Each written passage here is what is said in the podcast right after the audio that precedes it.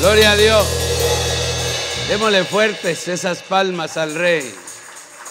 Que se oiga en el cielo, que podamos opacar las voces de los ángeles que le adoran y le alaban de día y de noche. Que se oiga nuestra voz alabando y adorando al Rey. Aleluya. Aleluya. Santo. Aleluya. Hermano, gracias mis amados. Dios les bendiga. Se me olvida que están aquí. De verdad que, ¿de qué manera podemos pagar? ¿Cómo podemos retribuirle al Señor algo de todo lo que Él ha hecho por nuestra vida? No hay manera. Por lo menos entonces alabémosle. Por lo menos adorémosle, cantémosle, expresémosle nuestra gratitud a través de la alabanza y la adoración. Amén. Gloria a Dios. Qué bueno verle esta noche. Gracias al Señor que usted está aquí. Eh, es tan hermoso saber que tenemos este privilegio. Este es un privilegio, la verdad. ¿Usted sabe qué significa la palabra privilegio? ¿Ah? Algo inmerecido. Algo que no era para nosotros, pero que el Señor nos lo quiso dar. Y no hay privilegio más grande que poder conocerle a Él y poder saber que Él es real y que nos ama con amor eterno. Amén. Así que esta noche déle otro aplauso al Rey. Aleluya. Bienvenidos cada uno y cada uno de nuestros amados hermanos, amigos que nos sintonizan en cada transmisión a través de las redes sociales, de las plataformas digitales que el Señor nos permite utilizar para ser de bendición para muchos allá también. Amén. Que no los vemos, pero ellos nos ven a nosotros. Aleluya. No ven, no ven a todos los hermanos, pero aquí están. Dígale, bienvenidos a la transmisión. Aleluya. A esta noche de gloria para el Señor. Amén. Muy bien. Quisiera esta noche compartir algo con usted en los minutos que tenemos acerca de la evolución del creyente. La evolución. Es una palabra que no aparece en ninguna traducción o versión de la Biblia, pero que implícitamente está en muchos pasajes.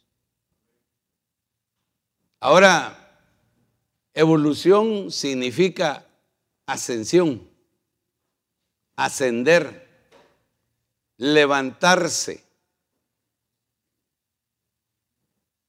saber que tenemos una meta y que en nuestro corazón está el anhelo y está el deseo de poderla alcanzar un día. ¿Usted tiene ese anhelo?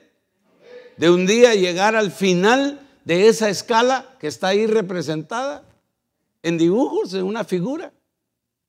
Pero que un día usted pueda llegar a la cúspide, al lugar más alto que el Señor tiene reservado para los que son de Él. Pero que ante todo han permitido que Él los tome de la mano y los lleve Él a través de su Espíritu Santo en esa escala ascendente. A mí me llama mucho la atención que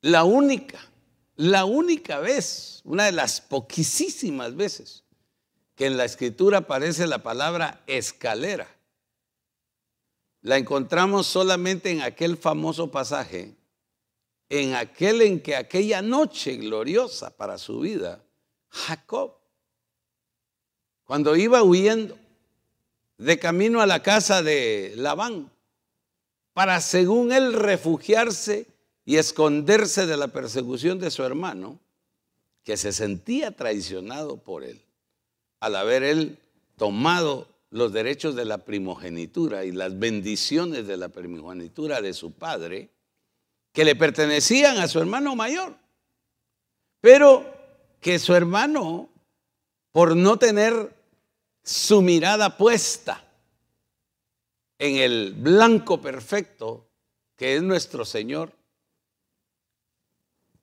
consideró que lo que sus ojos podían ver y lo que podía tener en las manos era mejor y de más valor que lo que no veía.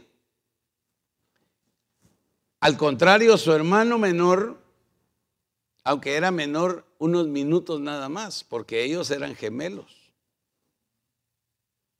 Y aunque realmente cuando estudiamos la escritura, en los pasajes conducentes a la vida de ellos dos, tanto de Jacob como de Esaú, nos podemos dar cuenta inmediatamente, no necesitamos mucha profundidad ni sabiduría espiritual para entender que verdaderamente quien tenía los derechos de la primogenitura realmente era Jacob.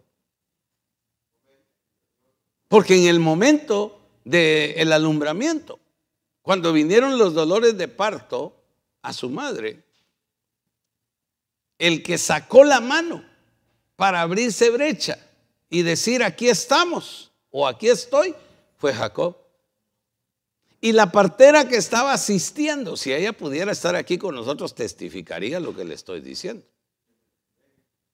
Pero la partera que estaba atendiendo ese momento del alumbramiento se dio cuenta e, y aprovechó el momentito en el que Jacob sacó la mano y le ató un cordel de grana como señal de que había sido el que había dado señales de vida primero. Y luego, fíjese, qué, tremendo, ¿verdad? Pero ese es un misterio. Porque Él permitió, o Dios, mejor dicho, permitió que le ataran ese cordel a su mano y volvió a regresar su manita. Y luego nació, inmediatamente nació su hermano Esaú. Y detrás de él ya vino Jacob. Pero la partera había dicho, y yo creo que por eso Rebeca, Rebeca, cuando escuchó el deseo del corazón de Isaac de que le llevaran un potaje que su hijo mayor, su hijo primogénito, según él, que era Esaú, se lo cocinara, se lo preparara personalmente y se lo llevara para que él participara de ello y él poderlo bendecir. Rebeca escuchó que ese derecho tácitamente le pertenecía a Jacob, porque ella había escuchado en el momento de darlos a luz que la partera había dicho, grande brecha te has abierto. Y ¡buf! Le ató el cordel y aquel regresó la mano. Ahora, claro, en ese momento la madre no está ni para abrir los ojos bien ni, ni ver con claridad, porque es un momento de aflicción, es un momento en el que están en riesgo tanto la vida de la madre como de los bebés o el bebé que vaya a nacer, que vaya a ser dado a luz. Eh, eh, por eso es que es un momento en el que se necesita que haya atención. Una atención precisa, con conocimiento, para poder atender cualquier emergencia que se suscite. Ahora, ese, ese parto natural ahí, físico, representa también el nacimiento espiritual. Por eso es que cuando alguien, mire, qué lindo que el Señor obre y, no haya necesidad que alguien esté en un templo o en una congregación para ahí tener un encuentro personal con Jesucristo y recibirlo como Salvador. Y, lo digo porque cuando nosotros predicamos y, cerramos nuestra predicación o nuestra enseñanza, nuestra exposición y hacemos la invitación, ¿cuántos habrá ¿Cuántas almas habrán necesitadas que, que dan ese paso de fe? y que no tienen quien los asista más que el Espíritu Santo, más que el Espíritu Santo, solamente. Y, que nosotros podamos, los podamos guiar en, una oración, en las palabras que ellos tienen que expresar. Pero la asistencia ahí viene directamente de Dios en, en esas situaciones. Pero cuando se da el alumbramiento espiritual acá, en los altares, en las congregaciones, en las iglesias, en las reuniones de los santos. Es por eso que se necesita que quienes sirven en la casa de Dios estén todo el tiempo preparados, listos, capacitados para asistir ese alumbramiento, ese momento especial. Porque eso no es cualquier cosa. Ese es un acto divino. Ese es un acto volutivo del corazón de Dios. Es decir, somos dados a luz espiritualmente por la voluntad de Dios. Porque Él nos engendra a través de su palabra. Pero es a través del Espíritu que nos hace nacer de nuevo. Entonces, claro, Él podría hacerlo él solo, pero necesita de la asistencia, de la ayuda, para que se atienda. ¿Qué hace la partera cuando, o, en, el, en, el, hospital, en el área de ginecología, cuando en la sala de labor y partos, cuando es dado a luz un bebé? Ahí, ¿quiénes están? Está solo la señora gritando, la pobrecita ahí con sus piernas así, levantadas, ¡ay! ¡ay! Y ella extiende sus manos y ella se ayuda y ella corta el cordón o qué? No, se moriría, no podría. Es algo, es un momento tan tremendo que afecta todo el ser. Yo no he dado a luz, pero me imagino, al menos estuve presente en el nacimiento de mi último hijo. Y me pude dar cuenta, hermano, que eso es algo que nosotros de varones, perdóneme aquí hasta el más grandote, el más fuerte y el que se crea el más poderoso, se muere, nos morimos en un parto. No somos capaces de dar a luz. Sí, naturalmente hablando. No tenemos la fuerza. No estamos diseñados. Por eso la mujer. Aunque dice que qué tremendo, ¿verdad? Mire por dónde nos llevó el Señor, pero ya voy a entrar a la evolución. Que la mujer, aunque el Señor dice de ella que es un vaso más frágil, Quiere decir que el hombre también es frágil, pero la mujer es más frágil. Pero qué tremendo que la más frágil es la que da a luz. Y el que es frágil solo engendra. Pero ella es la que concibe. Ella es la que experimenta la gestación, los cambios el que le arrebaten, el que le roben de, su energía, de su salud, de su fortaleza física, las vitaminas, los minerales, todo lo que ella tiene en su cuerpo. Y que sin egoísmo se lo traslada a esa criatura, a ese ser que se está formando dentro de su vientre. Por eso dice que no debe haber ningún hijo malagradecido. Por lo menos que seamos capaces de reconocer el sufrimiento de nuestra madre, de la que nos llevó en su vientre por ocho, siete o nueve meses, por lo que haya sido, y que tuvo la fuerza suficiente para darnos a luz, para traernos a este mundo, hermano. Oiga, ¿y nosotros qué hicimos? Lo único que hicimos fue plantar la semilla. Ah, no, dirán los hermanos, no, pastor. Pero de ahí, después que, que el bebé viene, que, ja, yo soy el que me fajo, yo soy el que trabajo. ¿Y qué quería? Si es obligación. Hijos quería, los tiene que mantener, los tiene que cuidar, los tiene que educar, los tiene, tiene que hacerlo todo. Vaya. Ahora, ¿por qué dejemos ahí eso? Pero fíjense que Jacob y Esaú también tuvieron una evolución pero por caminos diferentes, de formas diferentes. Pero ahora Dios, Dios nos deja en su palabra que hay cinco escalas. Ahí hay seis, pero porque fue un ejemplo nada más que quise traerle de, de una ascensión. Pero verdaderamente hay cinco escalones que es necesario que nosotros tomemos, que escalemos, que vayamos ascendiendo por ellos hasta alcanzar el final. Y eso es lo que vamos a ver esta noche. Entonces, la evolución, no evolución como la que planteó Charles Darwin. Que, yo no sé de dónde un hombre tan brillante, cuando uno va a estudiar quién era Charles Darwin. ¿Sí sabe usted quién era Charles Darwin? ¿Ah? Aquel científico, un maestro de ciencias naturales que, hermano, dedicó su vida a la investigación y al final llegó a decir y a determinar, según él, que el hombre era fruto de la evolución y que proveníamos, ya sabe usted, de, de aquel señor que tiene colita, que come muchas bananas. Claro que eso es un planteamiento humano, secular. Y no vamos esta noche a decir si tenía razón o no, si estaba equivocado. Dejémoslo ahí. Él ya le dará cuentas a Dios y le dirá a Dios el día que tenga que estar delante del Señor, le va a decir por qué Él pensó así.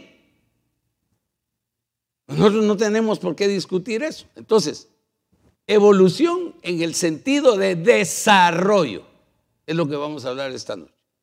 Porque uno de los sinónimos que mejor se adapta para poder entender lo que esta noche vamos a hablar es desarrollo. Y como paralelo a eso, crecimiento. Crecimiento. Entonces, evolución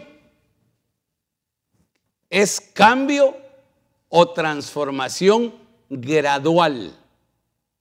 Desarrollo. Progreso. Mire, Así, términos llanamente sencillos, simples, pero claros.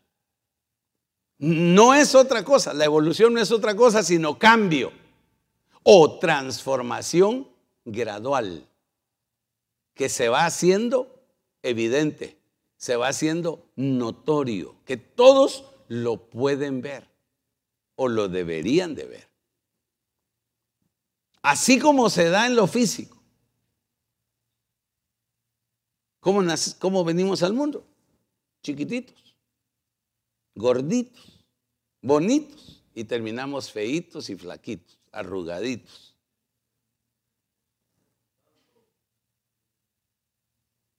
Y chiquitos, porque como que al pasar el tiempo uno se reduce, ¿verdad? Se va reduciendo. Ah, ¿por qué? Porque es un cambio, una transformación no deja de ser uno, sino que se empiezan a marcar etapas en la vida nuestra, en lo físico. Al menos ya algunos como yo, ya estamos creo que en la etapa final. Ya se nos cayó el pelo, ya nos cambió de color el cabello, ya nuestra piel ya no es sedosa, finita como la de un bebecito. Ya hay cambios, hay manchitas en la piel, arruguitas. Entonces ya como que ya vamos terminando el trayecto. Ahora, mire qué lindo porque la palabra dice, Proverbios capítulo 4, verso 18. Este es un versículo que muchos lo aprendimos en la escuela dominical, de algunos de niños, otros cuando llegamos a Cristo. Dice, más la senda de los justos. ¿Quiénes son los justos? Ya dijimos. Son los que han sido presentados por Jesucristo delante del Padre como inocentes. Aquellos a los que les cancelaron toda la deuda de pecado que tenía. Estos son los justos. Entonces, al dejar de ser pecadores y venir a ser justos, se abre delante de nosotros un camino, una senda por la que hay que transitar, por la que vamos a caminar y que no la podemos cambiar en ningún momento. Porque también la palabra dice que hay caminos que al hombre le parecen derechos, pero su final es camino de perdición y de muerte. Ahora aquí dice que la senda de los justos es como la luz de la aurora. ¿Cómo? Es una semejanza, es un símil, es un parecido a la luz de la aurora que va aumentando en resplandor hasta que es pleno día. Entonces muchos de nosotros quizá vamos por mediodía. Algunos otros todavía estamos en la mañana, en la alborada de nuestra vida espiritual, en nuestro camino de ascenso, en nuestro trayecto por la senda de los justos.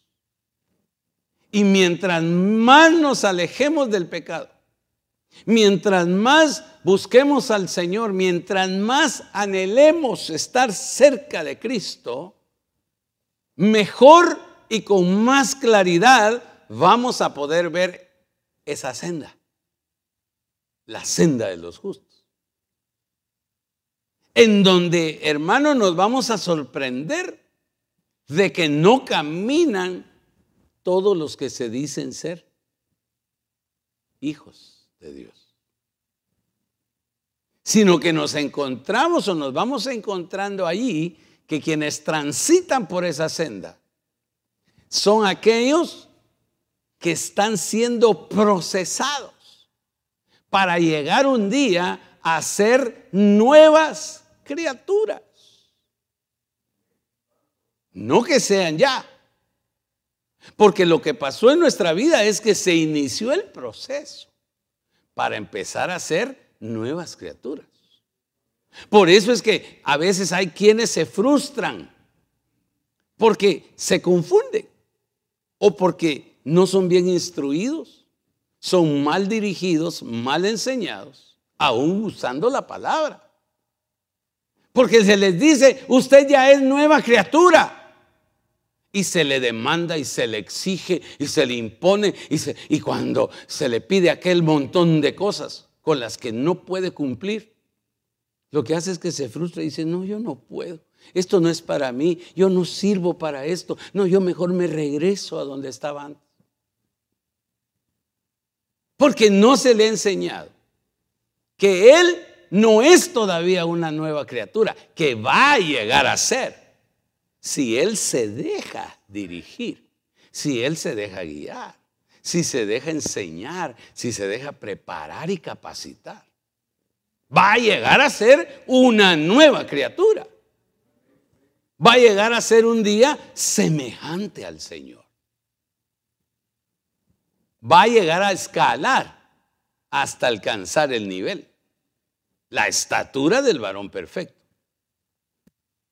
Ese va a ser su día cuando sea su luz o su resplandor sea pleno.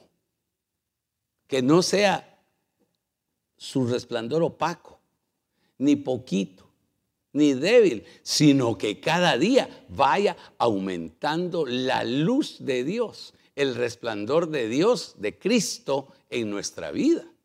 De tal manera que los demás lo vayan viendo.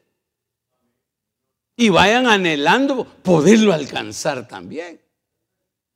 Porque esto no se trata de competir, sino se trata, hermano, de que cada quien tome sus propias decisiones sus propias determinaciones, si es que quiere un día llegar al final.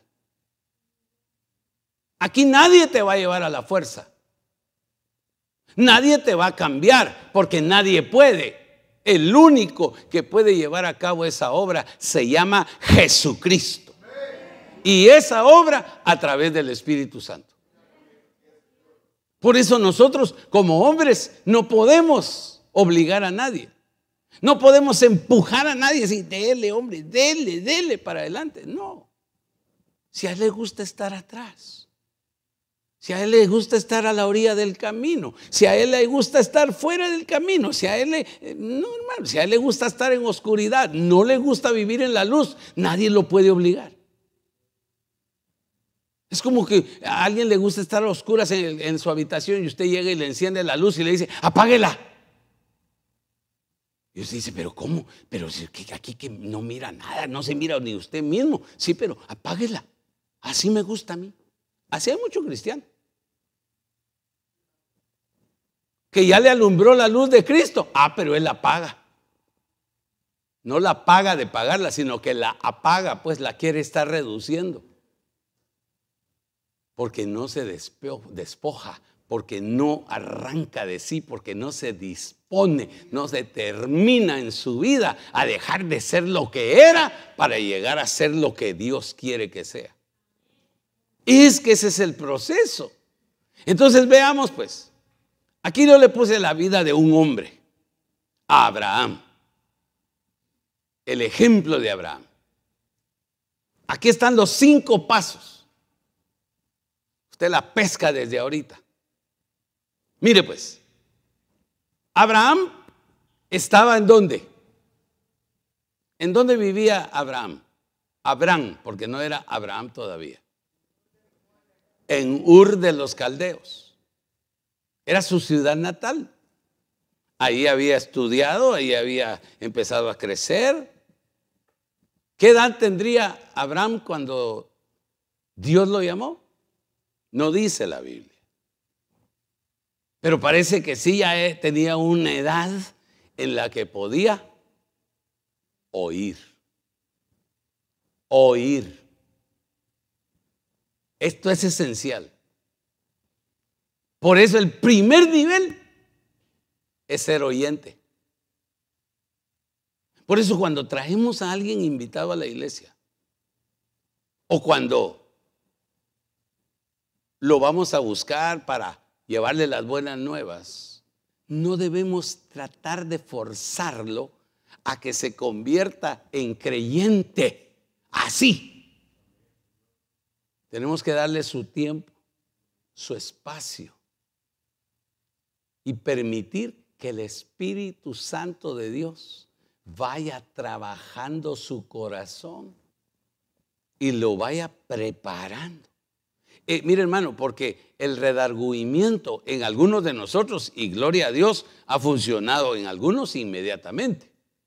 Dios no ha requerido de un gran tiempo de proceso para redarguirnos, nos redarguyó, llegamos al culto, nos invitaron, o escuchamos una, predicación, o en un programa de televisión oímos a un evangelista, un predicador, y hermano, al oírlo se, se nos hizo fe creó en nosotros lo que estábamos oyendo, creó fe.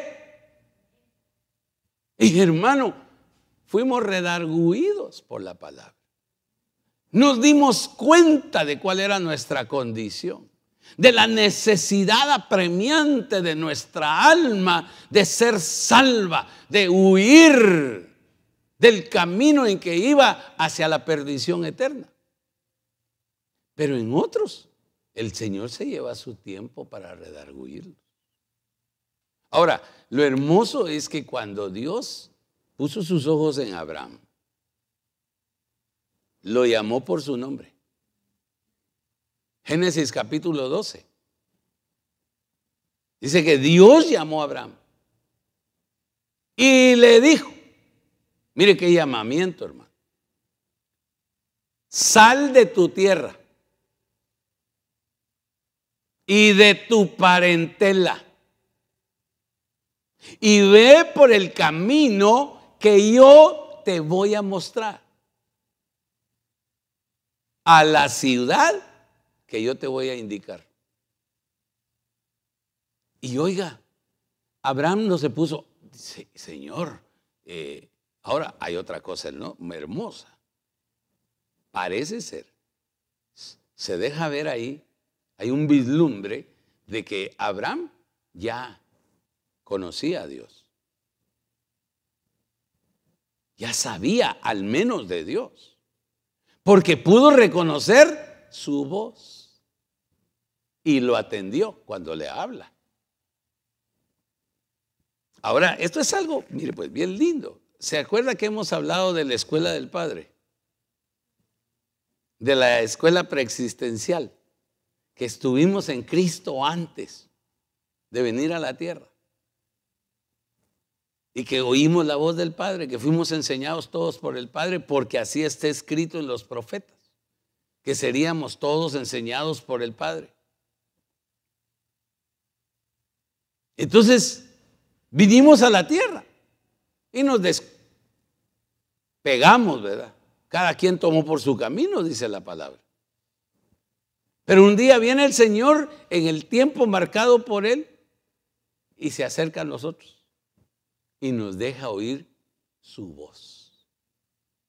Los que ya le conocíamos, los que ya le habíamos escuchado previamente allá, no nos fue difícil reconocer su voz cuando nos llama aquí. Por eso es que usted ve que hay gente a la que se le predica y se le invita y se le dice y aquí se le presenta y allá y nada que ver más duros que ladrillo,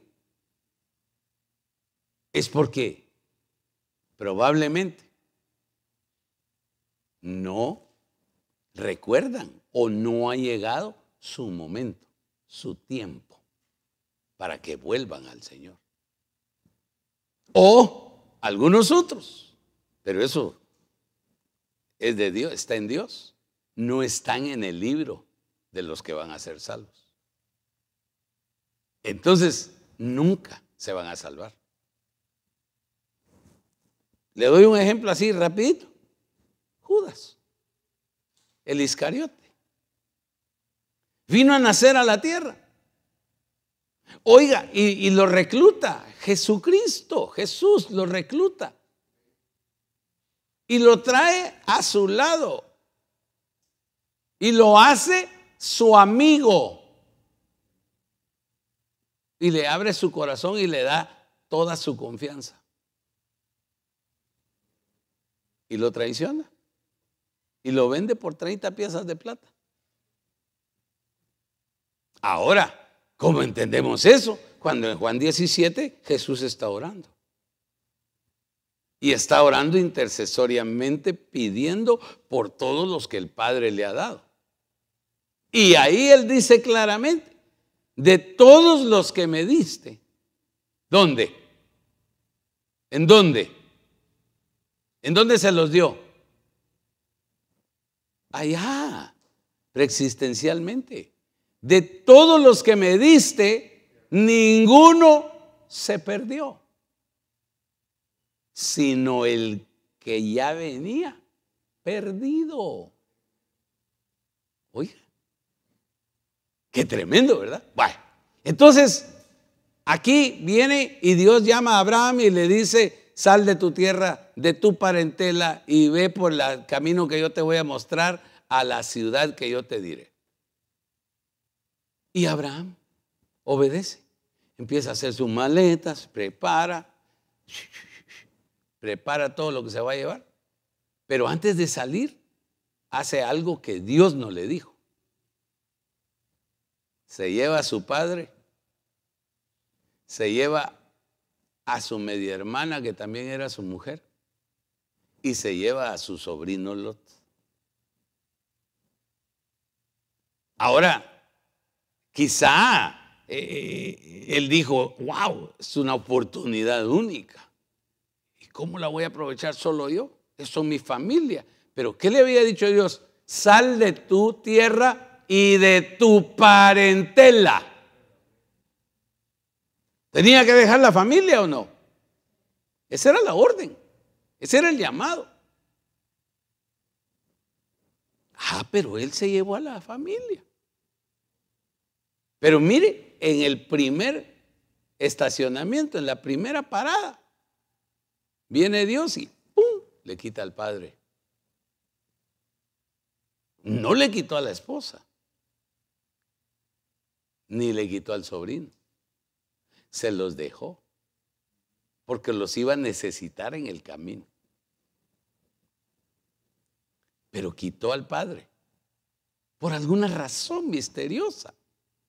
Dios permite que Taré, el padre de Abraham, muera en la primera ciudad a donde él llega. Entonces Abraham se convierte en oyente. Y siendo oyente, sale de Ur, se va. Pero el segundo paso es creyente. Eh, nos lo muestra en Gálatas capítulo número 3, verso 9. Porque ahí ya Pablo nos explica que Dios hizo algo en la vida de Abraham y Abraham se convirtió en creyente. En creyente. Ahora, en la iglesia, en las congregaciones, siempre deben haber estos cinco grupos, estos cinco niveles. Siempre va a haber oyentes, va a haber creyentes, va a haber discípulos, va a haber siervos y va a haber amigos. Lo único es que a medida que se asciende, se va reduciendo el grupo. Ah, oyentes, un montón, ¿verdad? Todos. Todos están oyendo, hermano. Amén, dicen todos, ¿verdad? Ah, pero cuando ya se cambia la pregunta y dice, ¿todos están creyendo la palabra? Ya solo como 20 dicen amén. Ahora ya después otros, ya todos la están guardando, ya, ya se reduce el número. Ahora, otros, todos la están haciendo o practicando, ya se reduce. Ahora, a, todos les es dado a conocer los misterios, los secretos del corazón, ya se reduce más el número. Pero ahí está toda la escala. Ahora veamos entonces, ya veámoslo en la escritura. Oyente, Romanos 10, 14. Usted sabe que estos son pasajes que se usan para el evangelismo. Pero también son los pasajes que se utilizan como plataforma para preparación para que la iglesia evangelice y que lo sepa hacer adecuadamente. Por eso es que el ministerio evangelístico, su función primordial es afuera, allá en el mundo, con los inconversos. Pero en la iglesia su función es capacitar, es preparar para que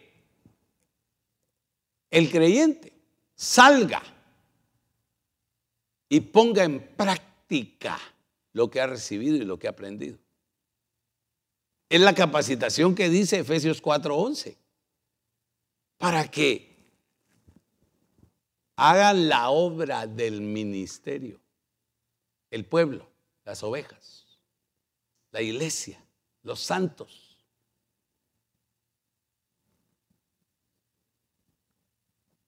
¿Cómo pues? Dice Pablo, invocarán a aquel de quien no, en quien no han creído. Entonces, ¿y cómo creerán en aquel de quien no han oído? Entonces, lo primero que se tiene que activar es el oído. El oído espiritual. Porque hay personas que tienen muy buen oído, hablando del aparato, del sistema auditivo de su cuerpo. Pero cuando se trata de lo espiritual, nada que ver. Porque no saben poner atención. No saben escuchar. Saben oír, pero no saben escuchar. Es muy diferente oír que escuchar. Porque escuchar ya se relaciona con atender con poner atención. Ya, ah, ya dice, mira, pero no, espérate, eso está importante. Quiero escuchar. quiero atender. Ahora los que no dicen, oye, el mensaje está bueno. Ah, sí, pero ahorita tengo que mandar este mensaje. O tengo que hacer otra cosa. No, ahorita estoy en otro rollo. Es que estoy pensando otra cosa. Que estoy pensando que mañana me tengo que levantar a las 5 porque a las 6 tengo que estar. Pero es mañana. Hoy es hoy. Hay que aprovecharlo. Por eso dicen tanto que se dice hoy. Escuchad no como el pueblo, que en el desierto les hablaron y no atendieron, no escucharon, endurecieron sus corazones. Y como consecuencia, murieron. No llegaron a Canaán. ¿Y cómo irán sin haber quien les predique? Bueno, entonces aquí está el proceso del evangelismo. Pero también se hace evangelismo a nivel de, iglesia, en la congregación. Cuando llegan personas invitadas que no han recibido a Cristo, también se puede hacer evangelismo. Se hace desde otro, desde otro punto de vista, desde otra plataforma. El Espíritu Santo acondiciona la palabra y Él prorrumpe, Él, él se integra, entra a la necesidad, descubre, pone al descubierto la necesidad espiritual del oyente. Ahora usted ve que hay gente a la que invitan a las iglesias y, y, hoy está oyendo usted. Le parece interesante. Dice, oh, esto no lo había oído yo nunca. Yo había ido a otras reuniones, pero nunca me hablaban de eso. Nunca escuché que dijeran eso. Y entonces se interesa. Pero donde llega y donde dice, ah, mire que es que si usted no recibe a Cristo se va a ir al infierno, porque gusano se va a convertir y su cama serán gusanos, igual que la del diablo. Esa gente sale corriendo y dice, de aquí no vuelvo a venir. Aquí solo amenazados lo ponen a un asustado. No, pero donde se les enseña, donde se les traslada el mensaje, la verdad, y ellos la pueden apreciar y la pueden entender y percibir. Y esa verdad les muestra la condición de su alma y la necesidad de su corazón. Hermanos, no tienen más que rendirse a Cristo. Pero tenemos que saber dejarnos guiar por el Espíritu para que Él acondicione la palabra según la necesidad de quien la está escuchando. Amén.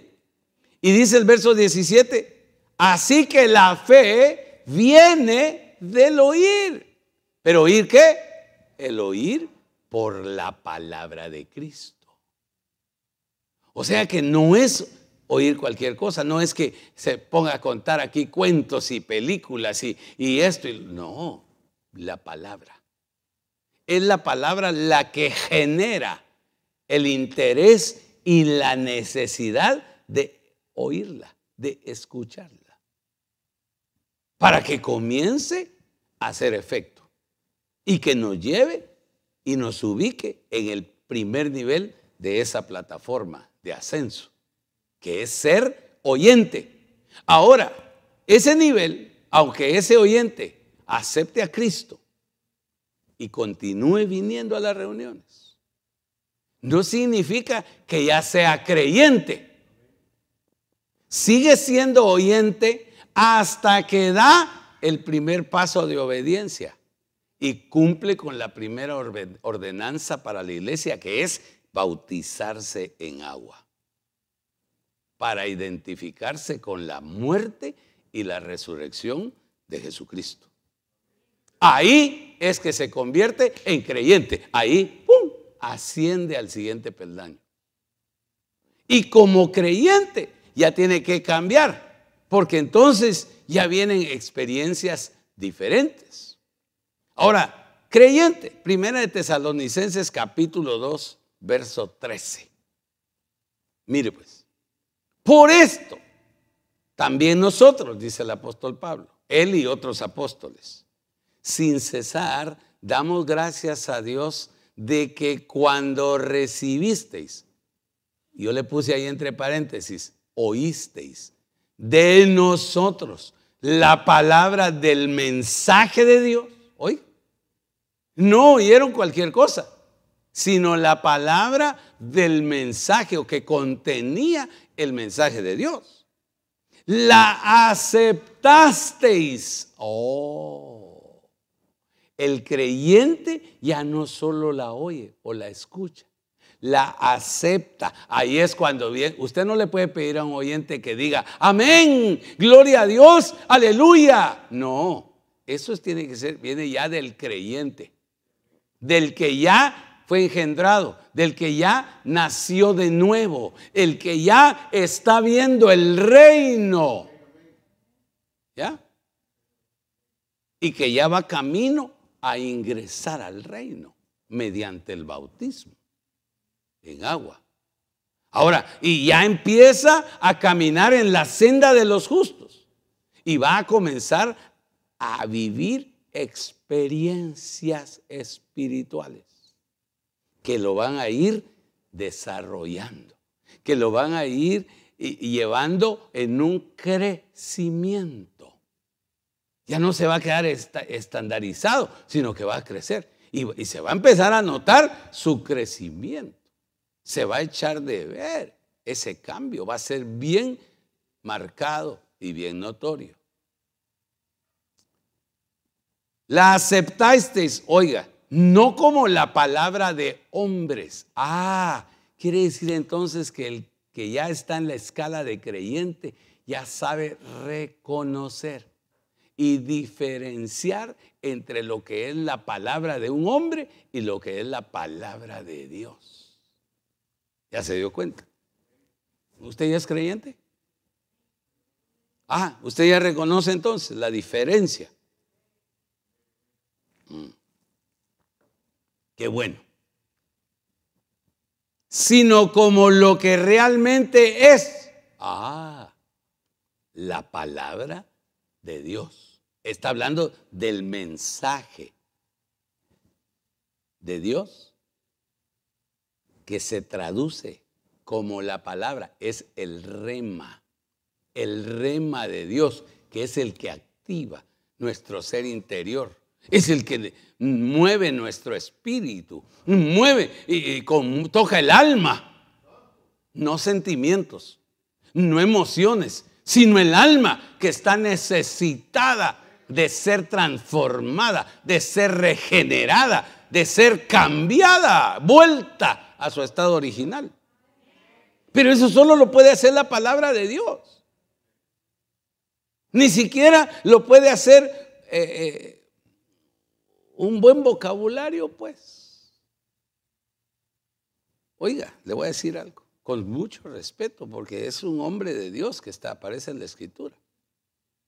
Pero dice que cuando llegaron Priscila, eh, eh, Aquila y Priscila a una iglesia en donde estaba predicando, ¿se acuerda usted?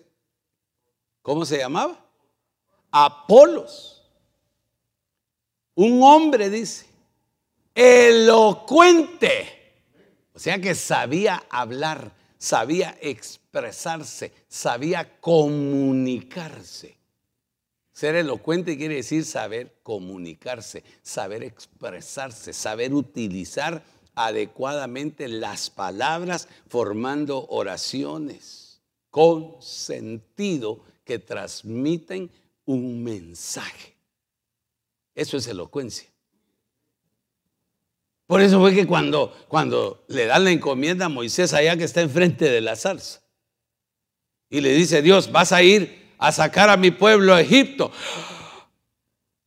Moisés lo primero que pensó fue que había perdido su elocuencia, que había perdido la forma y la capacidad con que podía comunicarse cuando estaba en Egipto. Porque, hermano, cuando se ponía a conversar con el faraón y con el hijo de faraón, Moisés tenía un lenguaje súper abundante.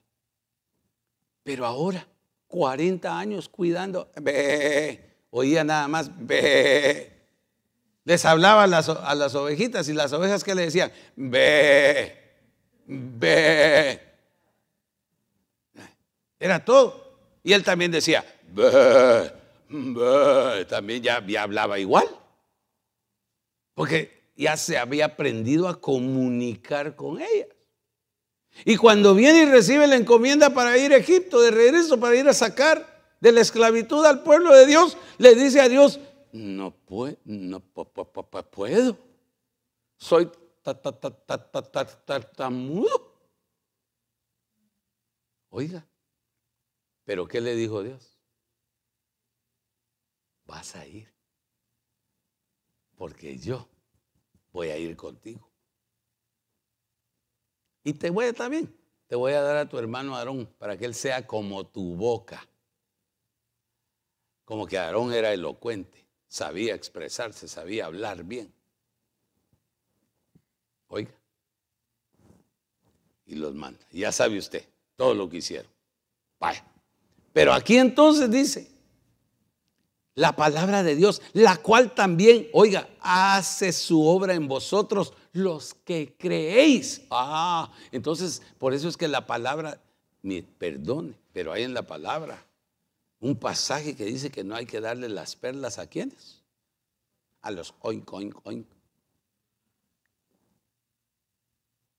¿Verdad? Lo dice la escritura, que las perlas no se le pueden tirar a los marranos.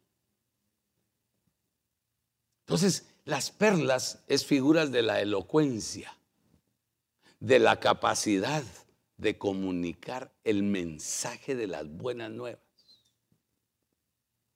de poder permitir que al dejarse uno utilizar como un instrumento de Dios, el Espíritu Santo impregne la palabra en el corazón de los que la están recibiendo, de los que la están aceptando y que también la están creyendo. Porque son tres cosas que tienen que estar operándose en nuestra vida cuando estamos en la iglesia, cuando estamos recibiendo el mensaje. Tenemos que estar escuchando, aceptando y creyendo. No es nada más de que... No. Tiene que darse ese proceso escalonadamente en nuestra vida. Y mire lo que dice Romanos 10, 14. Otra vez, ¿cómo pues invocarán a aquel en quien no han creído? Pero para que crean, tiene que haber alguien que sepa cómo hacérselo saber, cómo dárselos a conocer. Y dice, cómo creerán en aquel de quien no han oído? Pero entonces el que lleva el mensaje tuvo que haber oído al que habla desde los cielos y haber recibido su palabra, aceptarla él, creerla y comenzarla a vivir para poderla trasladar y que sea efectiva en la vida de los que la reciban. Si no, de nada sirve. ¿Y cómo irán? Sin haber quien les predique. Ahora, predicar no es nada más agarrar un versículo y de aquí, y amén, aleluya, gloria a Dios, hermano. Y fíjese que dice y amén, aleluya, gloria a Dios. No. Tenemos que preparar. Tenemos que dejarnos preparar. Tenemos que dejarnos enseñar y saber, hermano. Ay, sí, hermano, pero es que eh, esas dos señoras que, eh, que le llaman herramientas del aprendizaje para la predicación, ¿Se acuerda cuáles son esas dos señoras? Le digo señoras porque los nombres son, suenan como femeninos. La homilética y la qué? Y la hermenéutica. Hasta los nombres son difíciles, ¿verdad? Pero sin ellas, sin conocer lo que ellas son capaces de hacer para ayudarnos, no avanzamos no vamos a ser capaces de trasladar un mensaje con sentido de parte de Dios que impacte el corazón de los que lo reciban. Es necesario saber hablar, aprender a hablar. Claro que Dios pasa por alto la ignorancia y dice, y él puede convertir un corazón a través de un instrumento que no tenga la preparación adecuada. Pero eso no quiere decir que sea la regla general. Por eso mandó a Moisés 40 años a Egipto. Después lo regresó al desierto 40 años. Y todavía lo tuvo otros 40 años aprendiendo ya con el pueblo.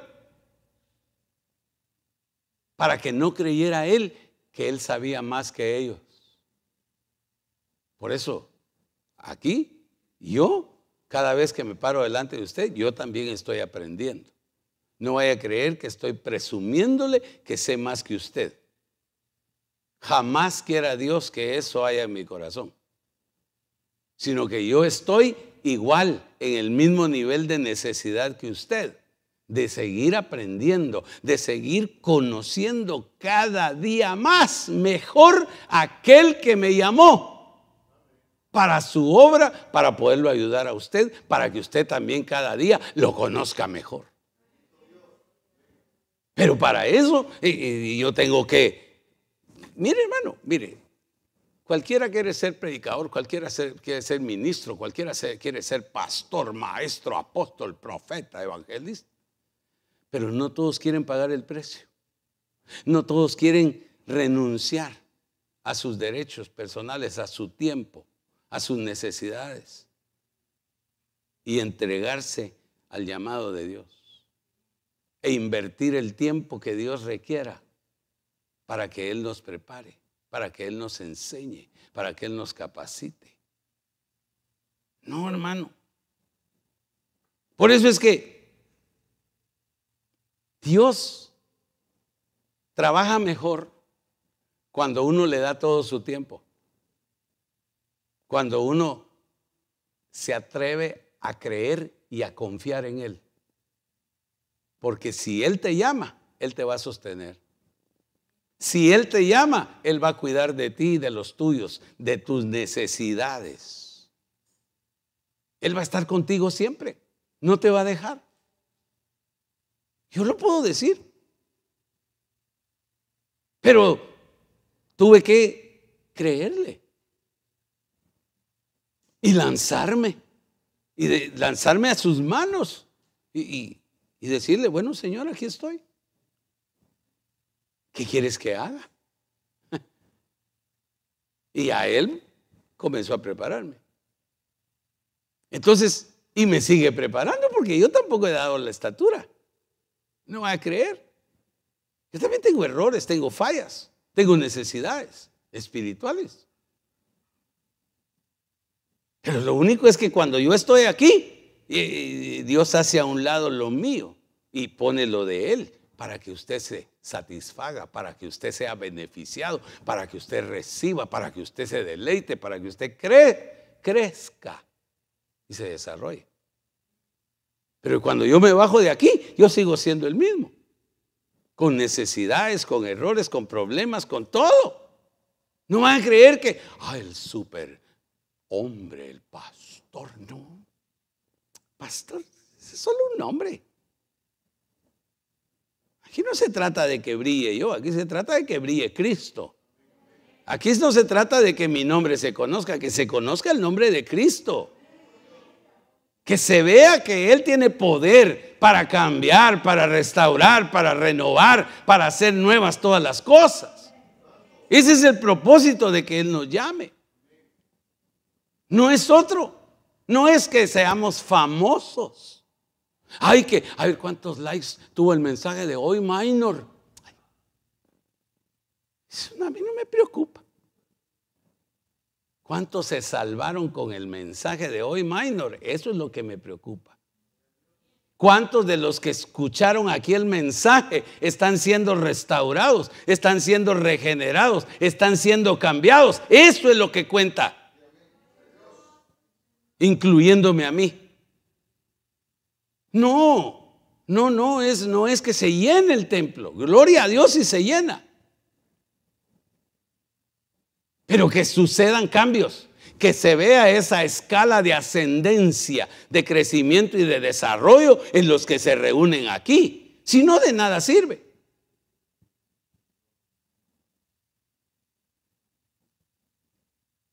Otro nivel.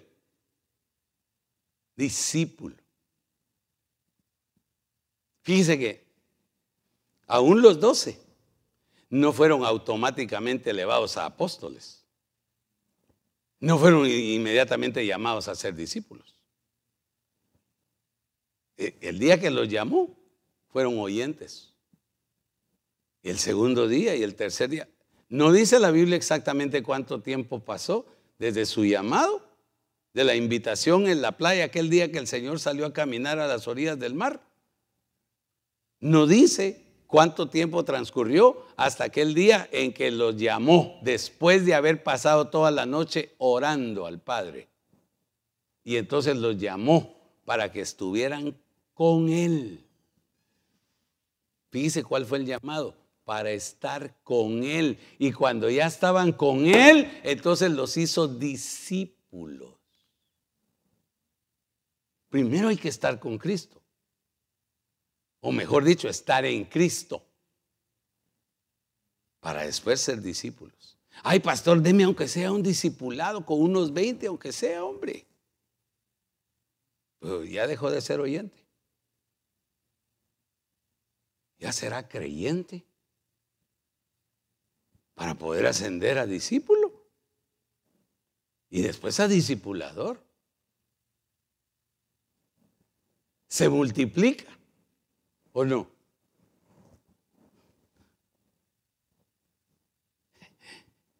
Mire, hermano. Mateo 28, 19. Aquí ya está terminando el Señor su tiempo de preparación con este grupo de hombres. Él ya está para irse. Ya eh, es poco el tiempo que le queda.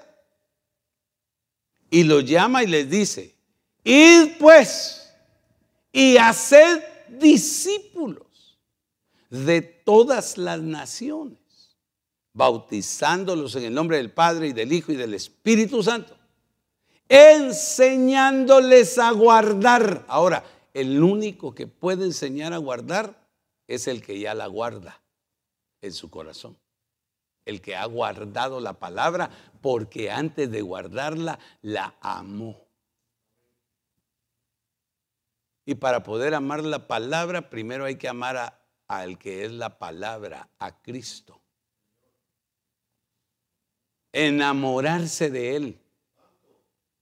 Para que cuando venga su palabra nos enamoremos de ella y no la querramos tener ahí solo como un pasatiempo, empolvado libro, solo para cuando tenemos necesidad. Ay, el, el Salmo 91. Ay, el Salmo 23. Ay, que no sé qué. No, que no. Enseñándolos, enseñándoles a guardar todo lo que os he mandado.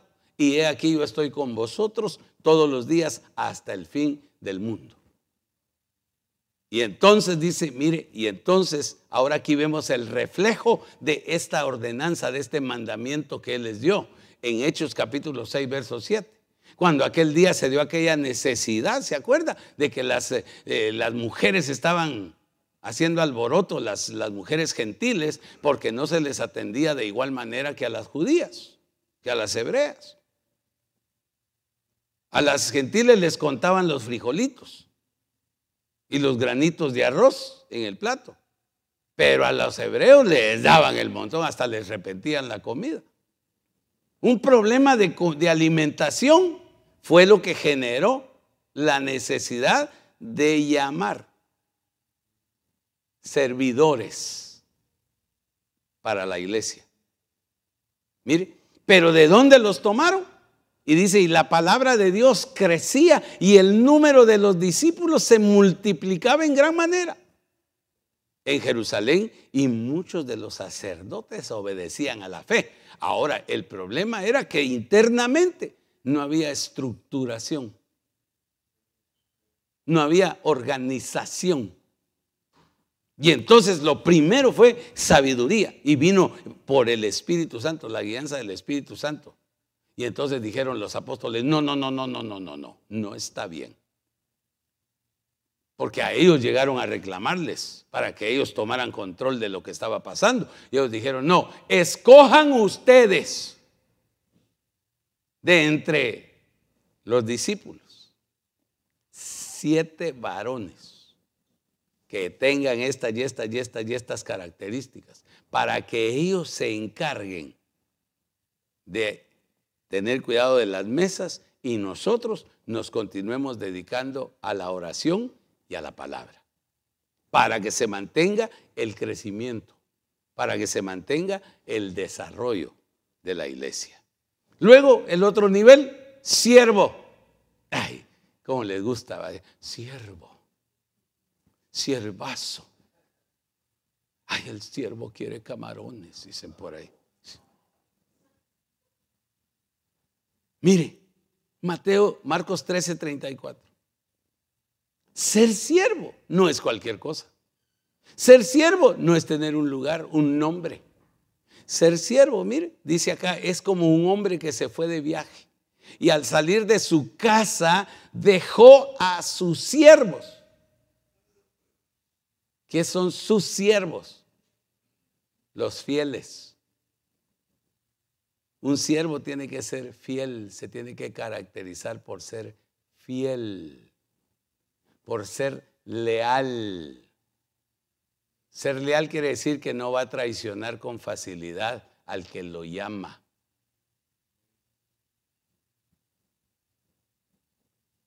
Por eso la fidelidad y la lealtad tienen que ir de la mano en el servidor, en el siervo y los dejó encargados, asignándoles a cada uno su tarea. Entonces, un siervo es aquel que recibe una tarea, un trabajo para llevarlo a cabo y que se responsabiliza para cumplirlo, para que cuando su Señor venga, sepa cómo entregarle cuentas de lo que le dejó para que trabajara. Y por último, el último nivel, perdone pero a las nueve con nueve minutos comencé y son las diez con ocho minutos. Amigo de Dios. Ahora, ¿cuántos anhelamos llegar a ser amigos de Dios? Y dice Juan 15, 15, ya no os llamo siervos, porque el siervo no sabe lo que hace su Señor. Oiga y es su siervo. Y no sabe lo que hace su Señor. ¿Cómo está eso entonces? Dice, pero os he llamado amigos porque os he dado a conocer todo lo que he oído de mi Padre. Ahora, dentro de la gran multitud que siguió al Señor Jesús en la tierra, en su ministerio terrenal, solo once fueron sus amigos. Solo a once les dio a conocer todo lo que había oído del Padre. Por eso es que les dejó la tarea y ellos conquistaron el mundo. Ese trabajo que ellos hicieron después de que Jesús se fue es el que alcanzó nuestras almas, el que llegó hasta nosotros el que sigue trabajando y alcanzando hoy, porque ellos fueron fieles y leales con lo que habían oído. Es decir, no le agregaron ni le quitaron. No le echaron agua a la leche. No diluyeron el mensaje ni la palabra, sino que la hablaron con claridad. Y Santiago 2.23 dice, y se cumplió la escritura que dice, y Abraham creyó a Dios y le fue contado por justicia y fue llamado amigo de Dios. Ahora, el caso de Abraham es único, que solo por creerle a Dios, Dios lo llamó y lo hizo su amigo. Pero nosotros entendemos por la palabra que él pasó por toda la escala de ascendencia, de ascensión, hasta llegar al nivel máximo, es amigo. Por eso, y con esto cierro, cuando Juan el Bautista le preguntaron, ¿eres tú el Mesías? ¿Eres tú? Dijo, no, yo no. Yo solo soy, ¿qué dijo? En una de sus respuestas, ¿qué dijo? Yo solo soy una voz que clama en el desierto, preparad el camino al Señor. Pero luego él dijo, ¿eres tú el novio? Dijo, no, yo soy amigo del novio. ¿Qué era más grande? Ser profeta, ser el, el Mesías, ser amigo. Porque a los amigos es a los que Él les da a conocer sus secretos, sus misterios. Por eso es que, mire hermano, por eso uno entiende de por qué los ministros no van a ser parte de la novia. Porque uno como ministro, si está llamado de entre los cinco ministerios primarios, tiene que llegar a ser amigo de Dios. Amigo.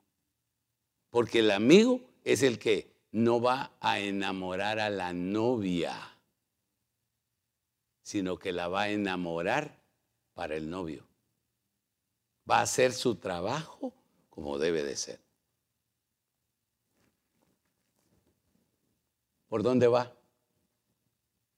¿Por dónde se encuentra? ¿En qué escalón está usted ahora? ¿O en qué escalón quisiera estar? Va a depender de ese anhelo, de ese deseo de su corazón.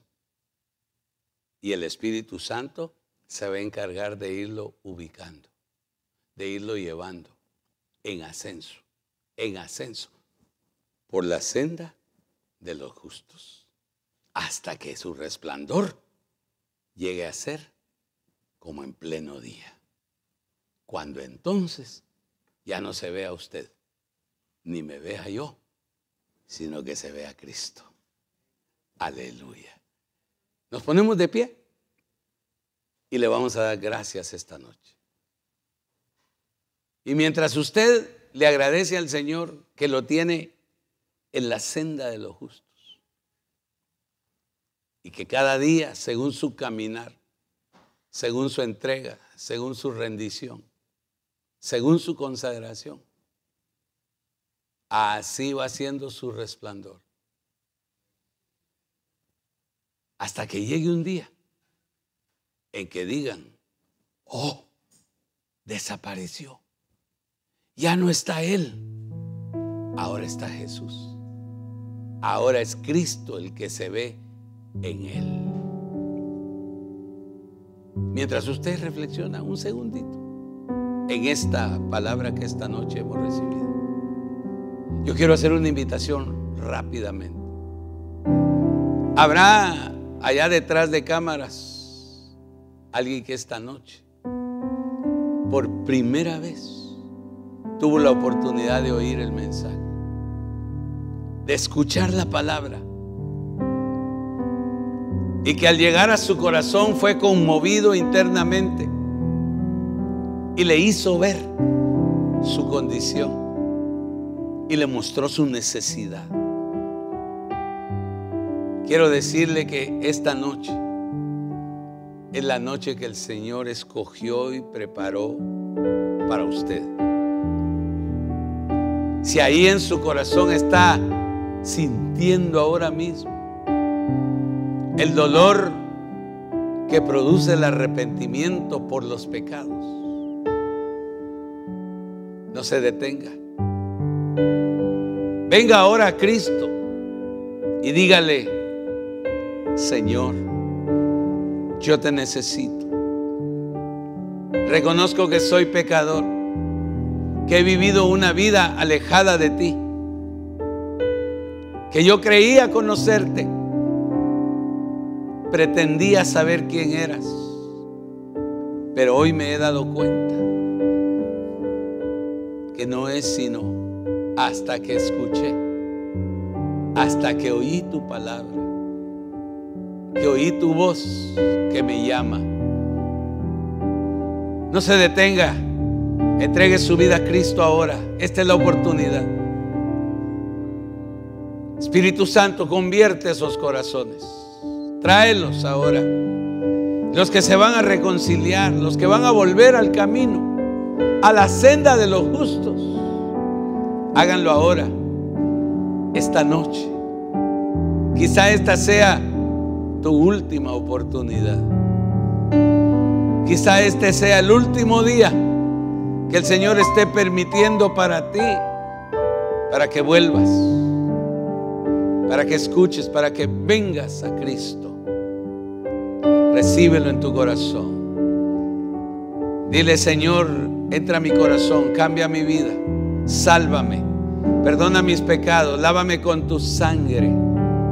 Yo te recibo esta noche en mi corazón como mi Señor y como mi Salvador. Toma control de mi vida, te lo ruego en el nombre de Jesús. Padre, gracias por la palabra que nos diste hoy. Porque nos han mostrado, Señor, que este camino, esta senda a la cual tú nos has traído es hermosa. La senda de los justos, de aquellos a los que les has perdonado sus pecados y los has presentado inocentes delante del Padre. Ayúdanos a mantenernos en este caminar que podamos ir cada día ascendiendo de escalón en escalón, de nivel en nivel, hasta que podamos llegar a ser tus amigos. Que podamos ser fieles, leales, que amemos tu palabra, que la guardemos en nuestro corazón y que también la enseñemos a otros, para que ellos también la guarden y la amen. En el nombre de Jesús, capacítanos, enséñanos, prepáranos.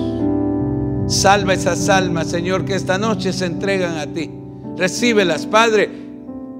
Produce en ellos el milagro del nuevo nacimiento. Que sus nombres sean inscritos en el libro de la vida. Te lo rogamos, Señor, en el nombre precioso y glorioso de Jesús. Gracias, Señor.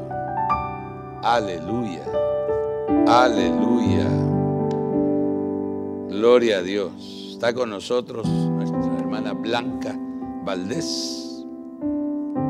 Es la segunda vez que ella está compartiendo con nosotros en esta casa.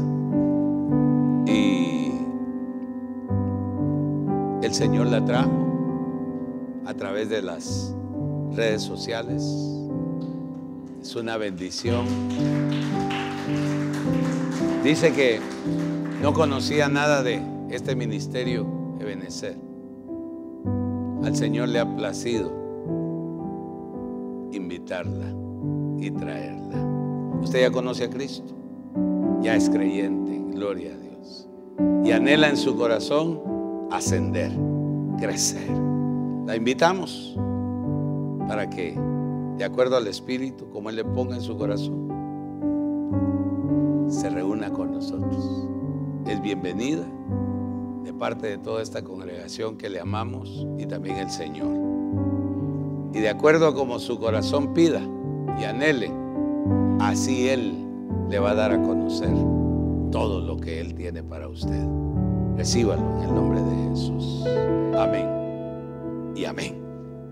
Dejamos el tiempo para la despedida. Que Dios les bendiga, hermanos. Amén. Le damos gracias a, nuestro Padre por el buen consejo de su palabra que en esta hora nos, nos da. Ah, tenemos que ir menguando nosotros, ¿verdad?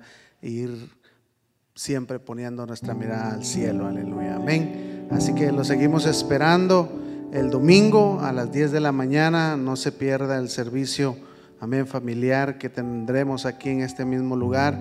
El martes, servicio de oración, lo invitamos en el nombre de Jesús. Venga si tiene peticiones, si tiene eh, usted necesidad, todos tenemos, ¿verdad? Lo invitamos, aquí estamos, gloria a Dios. Se pone bueno, gloria a Dios. Véngase, gloria a Dios. Amén. Los miércoles está el grupo de alabanza ensayando, gloria a Dios. Y el que tenga en su corazón aprender un instrumento, primeramente Dios, ¿verdad? Y, y pues nuestro hermano que está al frente, él estará acomodando las cosas para que podamos aprender cada día más.